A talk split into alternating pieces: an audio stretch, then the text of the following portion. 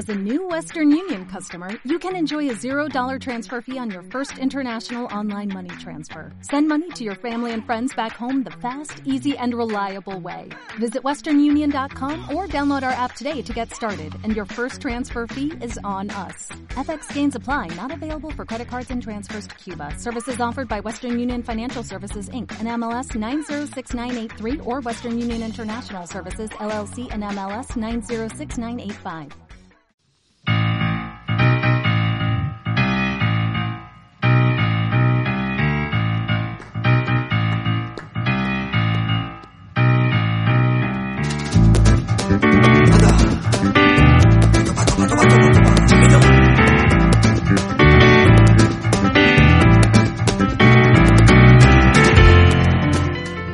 Estamos aquí en Inmes con Chico Pérez, con Guille, Carlos y Luis. Ole. Estamos haciendo el, el hackear más raro de los que he hecho hasta ahora y mira que son raros. En una posición bastante incómoda, la verdad. pero, pero bueno, es lo que hay. La comodidad me la, me la traéis vosotros. Muy buenas, chicos. Vale, Gracias. Hola. Muy Gracias por buenas, estar Lulu. aquí. Oye, qué, qué guay decir chicos cuando tú eres chico, ¿no? Es como Claro. varios... Es la mejor broma que hemos hecho nunca de eso, ¿eh? Te lo hacen todo el rato, ¿no? Supongo. Sí, sí. Pero, joder. A ver si logro decir algo, porque Chico me ha propuesto como reto hacer una entrevista que sea diferente. Porque Claro, todo el mundo claro. dice que va a hacer, va a hacer una entrevista diferente y al, al Y final al es final siempre es la misma, ¿vale? Así que vamos a intentar que no. Vamos Par- allá. Partimos de esa idea, ¿no? Entonces, yo me he puesto a leer Sí. tu, la bio esta tuya que viene, ¿no? En la web. The biography. Que por cierto, la web es maravillosa, es chicoperez.es y cuando entras eh, te da la posibilidad de, mm, de escuchar su música mientras estás navegando por, por la web. Eso es bonito, ¿eh? Es súper bonito. Entonces, vale, Chico Pérez, nacido en Jaén en 1994. Jovenzuelo.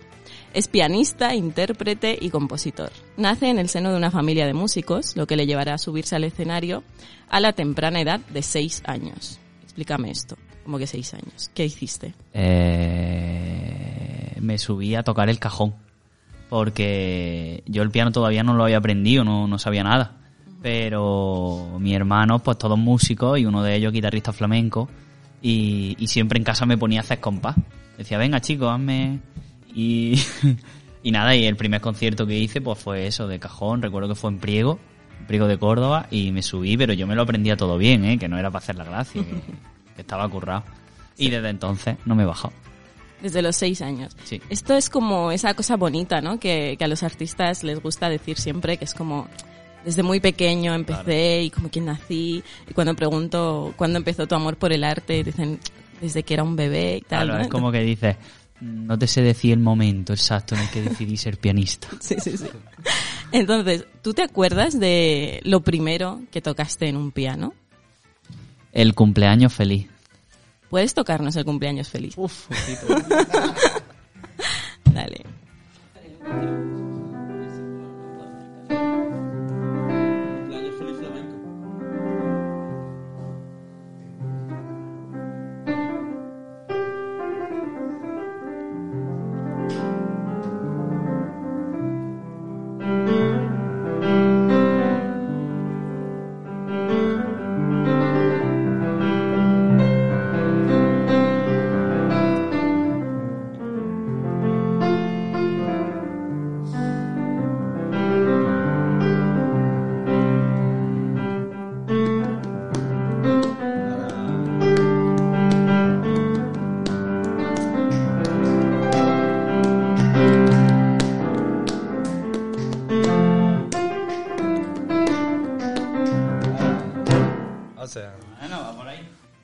Este cumpleaños feliz va dedicado a María Suárez. con la colaboración. Ella, ella sabe por qué. Entonces, ¿tú me quieres decir Sí. que así fue como tocaste la primera vez? No, toqué con pegatinas que ponía mi hermano Alberto, que no sé si estará por ahí, y, y me ponía me ponía pegatinas en las teclas de colores con números. Y ahí yo iba siguiendo los números y, y creo que fue lo primero que toqué. Sí, sí. Aquí están también Guille, el batería, y lo tengo que decir. Y Carlos, el guitarrista. el guitarrista. Porque toca una guitarra. Porque da igual ya lo que toque Carlos, que para mí siempre va a ser la guitarra. Para mí, para Sí, toda para la mucha gente, gente, créeme. Sí, para todos los ignorantes va a ser siempre la guitarra.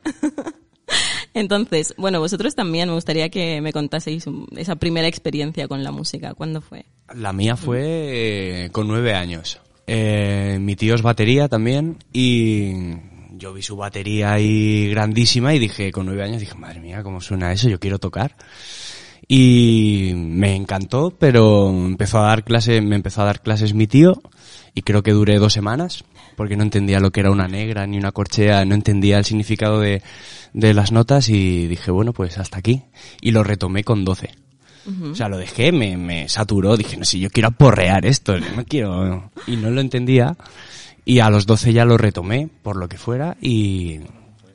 Y aquí estoy, dedicándome a ello. Yo fui al último concierto que dieron aquí en Madrid y, o sea, Guille, es, es fascinante este hombre. Al final es constancia y mucho trabajo, al final. Luego cada... En el flamenco eh, es muy chungo para mí, porque no he, no he nacido, no me he empapado de eso. Pero al final es trabajar y, y darle muchas horas y al final pues lo consigues.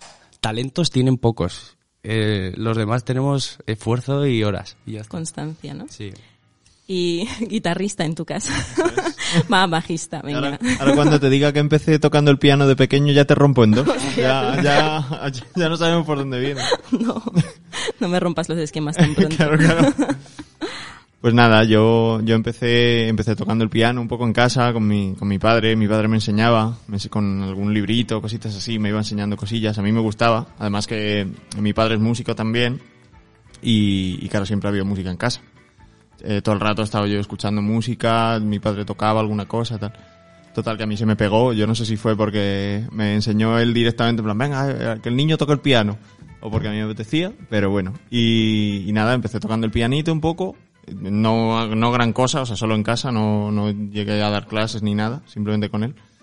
Y luego yo em- empecé a tocar el bajo ya así más, ya dedican- constantemente, dedicándome a ello, a los 13 años. Que, que me metí en una banda de rock que había en el pueblo de al lado. Tiene cara de meterse en una banda de rock en un pueblo. Sí, sí, o sea, la típica banda de rock del Sí, pueblo. sí, sí. O sea, sin Eh, más. esa, esa, Que la- hace versiones de Barón Rojo, pues ahí está.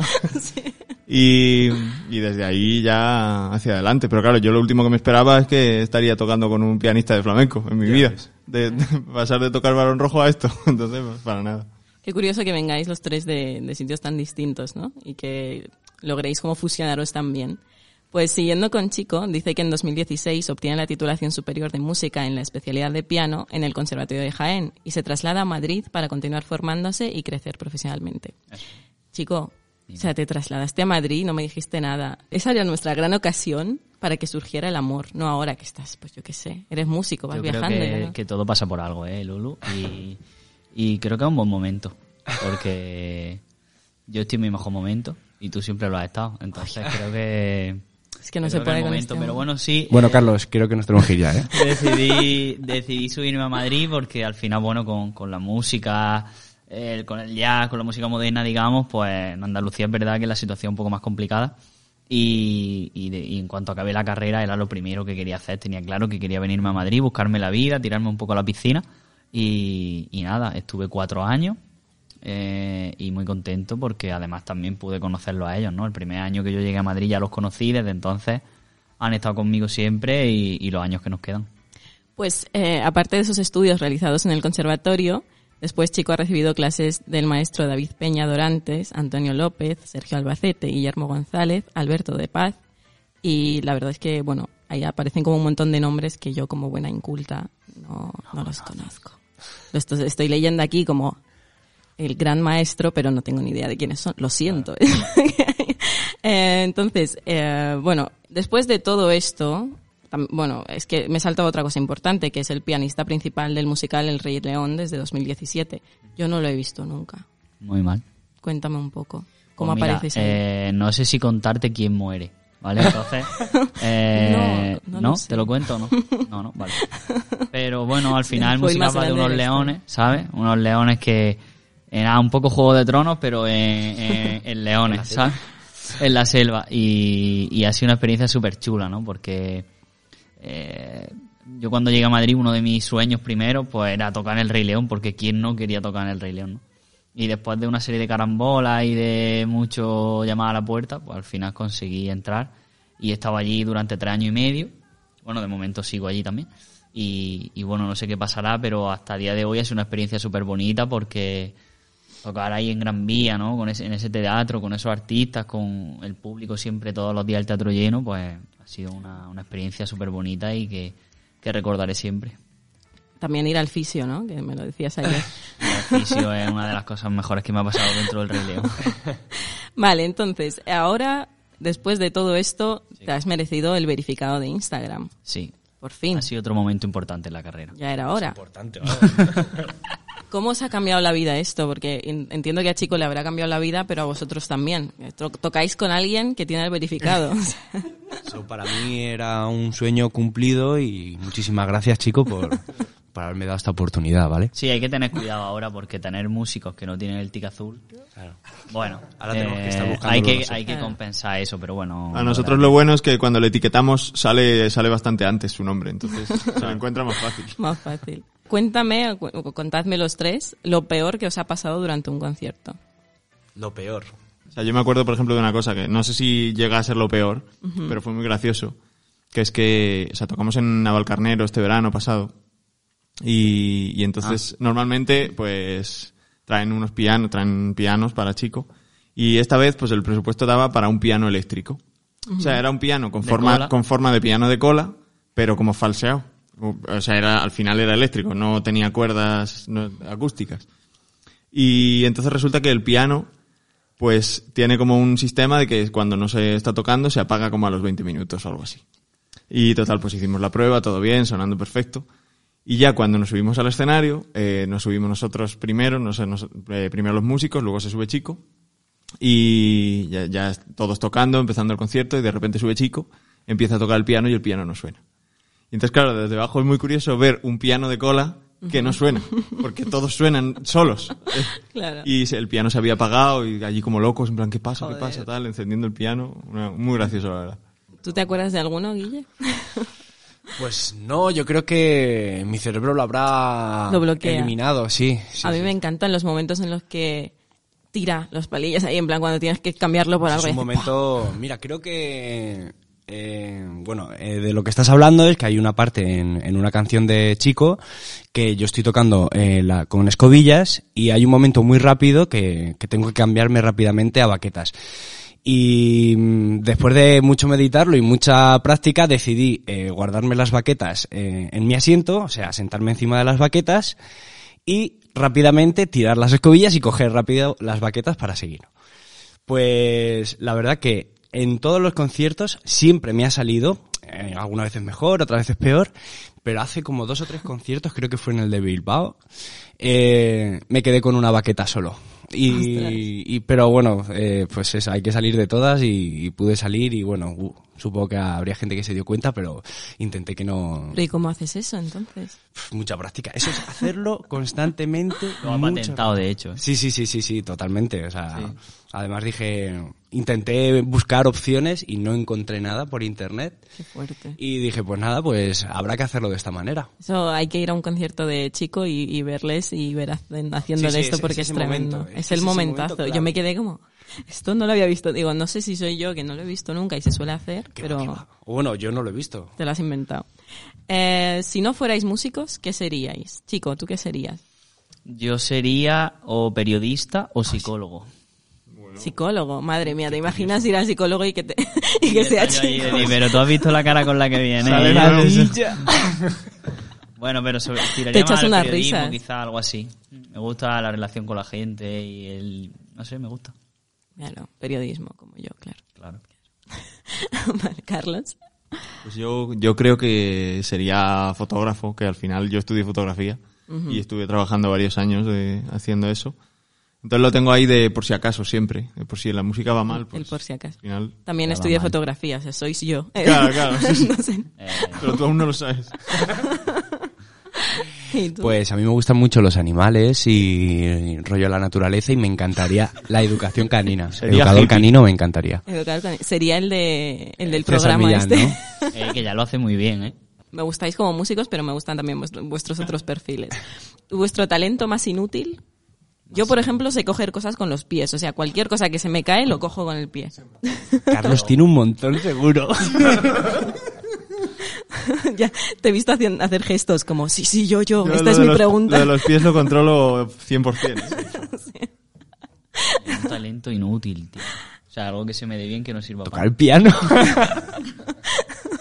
A ver, yo por ejemplo sé hacer notas así. Afino increíble con eso. Y no sirve absolutamente para nada, pero... Pero... Para los oyentes de la radio lo que hace es como dar palmas. Ah, claro, me doy, pa- doy palmas lejos de la boca Qué grande. y nada, es- sí, no, no sirve para nada, pero es increíble. Esta entrevista me está encantando. tío. ¿Y tú, Guille?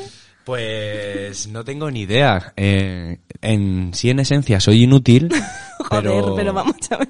Pero, no sé. Yo tengo el talento de mancharme mucho siempre. Mira, o tirar es las un cosas. talento. Soy súper despistado. O sea, en cada teatro que hemos ido me he dejado algo. Yo puedo ir recorriendo, recogiendo zapatos, pantalones. De hecho, es que antes, cuando hemos llegado aquí a Inves, ha colocado su, su reloj por aquí en algún cajón y ha sido Luis. El que, ¿no? Ha sido tú, ¿verdad? Que le has dicho te lo vas a dejar. Ah, Guille, No, sí, Ah, Guille, pues Guille. Luis, imagínate, no tienes ni micro, joder, pero... el jefe aquí de. Luis es nuestro jefe, tío. Luis es el, el jefe que está de chill porque al jefe no hay que, no hay que quitarle tiempo. Su tiempo es oro. Guille, seguro que algo tienes, venga. Pues antes cuando, ahora que has hecho eso lo de las palmitas, eh, yo cuando era pequeño hacía lo de, pues lo mismo, eh, juntar las manos de una manera más diferente, pero hacer sonidos. Ya, no lo, voy a hacer el ridículo. Ya no es tan pequeño. Oye, bueno, es- pues eso. Es un poco viento. Es un poco, sí, inútil en esencia, ¿vale? Guille Cortés, gracias. Espera, de hecho, ahora hay que poner Guille Cortés. A todos ustedes. Vale, ¿cantáis en la, en la ducha? Sí. Sí. No. No. Luis sí. Es, es que creo que es una cosa fundamental para sentirte persona. O sea, cuando cantas en la ducha, además, es como que ese día estás súper feliz, ¿sabes? De decir, la dije, voy a reventar. Yo suelo cantar en la ducha antes de salir. O sea, cuando me estoy preparando, decir, hoy nos vamos de lío. Hoy Celia estás ahí. ¿Y qué cantas? Bueno, eso ya es privado, ¿no?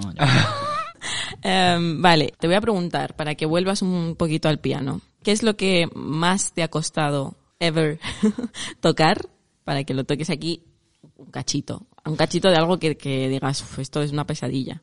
Mira, eh, siempre, bueno, la música clásica, por supuesto, cuando estaba estudiando, eh, creo que tenía un nivel de técnica brutal. O sea, eso era una barbaridad, ¿no?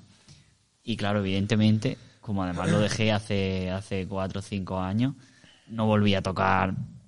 eh, no me, mm, o sea, necesitaba un descanso de la música clásica después de los 14 años y de todo. Pero sí recuerdo una cosa que, que me costó un poquito más, que lo saqué de Dorantes precisamente, y es porque en la mano izquierda sigue haciendo un bajo muy continuo, taca, taca, taca, taca, improvisar a partir de ahí. Yo recuerdo que eso me costó. Pero si quieres te lo toco. Dale. ¿Vale? Venga.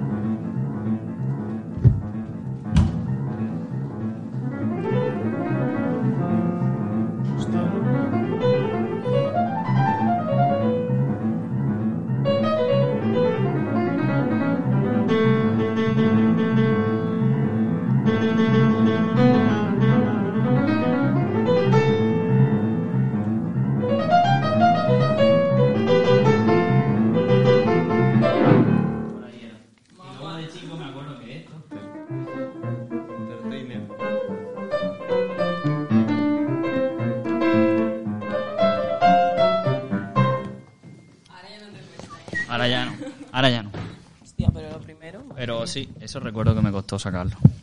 pues miradlo ahí. De vosotros tres, os voy a decir adjetivos y me decís quién es el más tal. Vale, entonces, irresponsable, Guille. Yo Venga, diría yo. que Guille. Y venga, Impuntual, Carlos. yo 100%. despistado, Chico. Chico. ligón. Guille. Guille.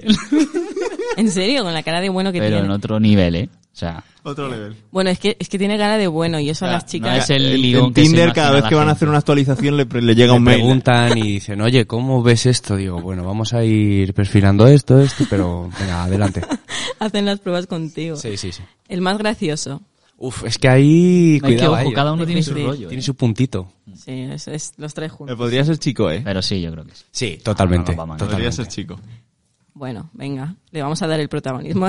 Sí, pero, pero porque es andaluz y juega con su acento, Claro. ¿sabes? Si Es verdad, ese es acento que- nosotros, El pues, acento en plus. El más deportista. Guille.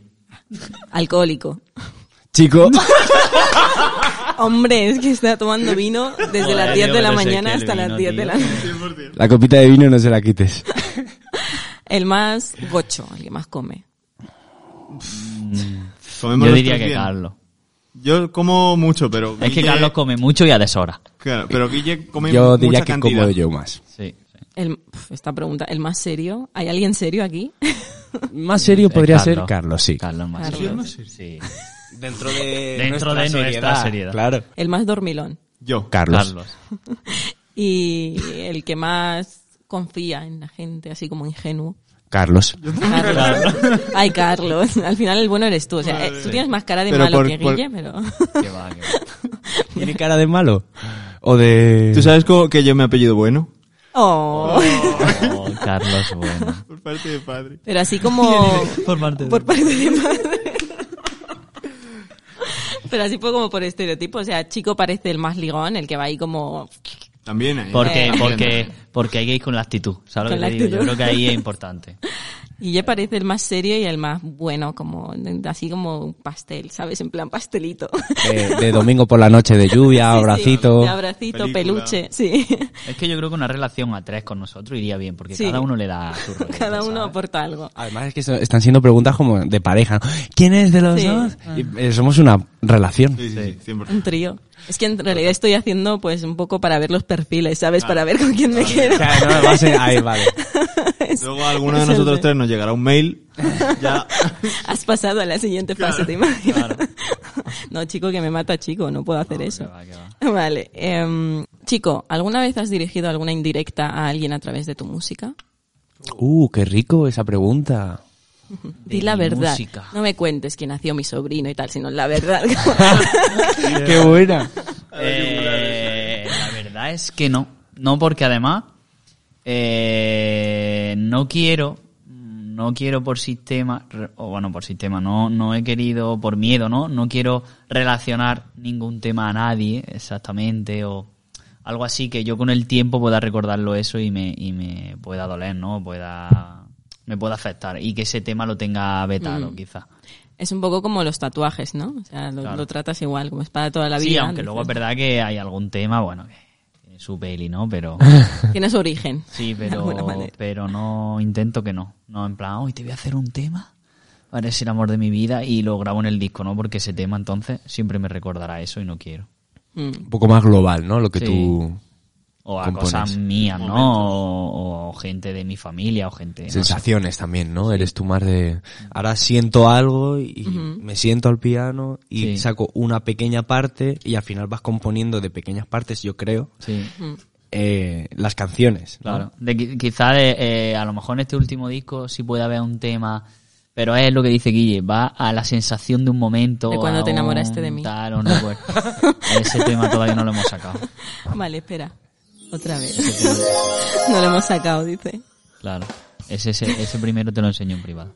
Uy, uy, uy. Luego hay, eh, te hago así rápidamente unas preguntas que me han dicho por ahí que todo músico se hace estas preguntas, entonces creo que es eh, a modo de un poco de también consejo por tu parte que las vayas respondiendo, ¿vale? Vale, venga. Dice, por mucho que me organizo, no me da tiempo de hacer todo lo que quiero. 100%. Sí, pero no creo que haga, no creo que haya que ser músico para decir eso. Hoy día, como llevamos la vida, nos pasa todo. Y, y a mí también. Una vez alguien me dijo como la música es el arte de combinar horarios. También. Sí, ¿no? como de meter en agenda. Termino la carrera de músico. ¿Ahora qué? Me voy a Madrid a conocer a Lulu. Vale, o sea, todos los músicos cuando terminéis la carrera, venid a conocerme. Sí, total. Eh, no, pero eh, cuando acabas la carrera a mí me pasa, ¿no? Por ejemplo, el 90% de mis compañeros de eso, pues bueno, la gente prefiere ser profe o dedicarse a la docencia. Pero bueno, yo creo que, que luchar un poquito, ¿no? Por, por dedicarte a tocar y a ser músico, que es lo que has estudiado. Y sobre todo, perdona que te corte, eh, dedicarte eh, a tu proyecto, ¿sabes? Que no es lo mismo trabajar para otros artistas que para que trabajar para tu propio proyecto, que es mucho más complicado. Ujú. O sea, Exige mucho más, pero supongo que también sí. es más satisfactorio, ¿no? Cuando llegas a... Claro. Totalmente. Sí, porque pues eso como co- pequeñas metas, ¿no? Que te vas poniendo. Es bonito. También tiene sus momentos complicados. Mm. Eso responde un poco a la siguiente pregunta, que es la de conseguiré un trabajo para vivir la- de la música. Se me meto en esto y, o sea, supongo que si esperas a que eso te llegue, la respuesta puede ser no. Pero también está la opción de crearlo, ¿no? De crear tu propio Es trabajo. que mundo es- también en el que te lo tienes que buscar día a día, ¿no? Sea tu propio proyecto, sea otro, sea lo que sea, tienes que decir hola. Si no. O sea, al final hay, hay bastante más espacio del que parece, porque tú cuando empiezas dices, madre mía, pero ya hay, hay músicos increíbles ya por todos los lados, en plan, no hay hueco para mí. Y siempre hay hueco para ti. Lo que pasa es que mucha gente como que no dedica tiempo a buscarlo.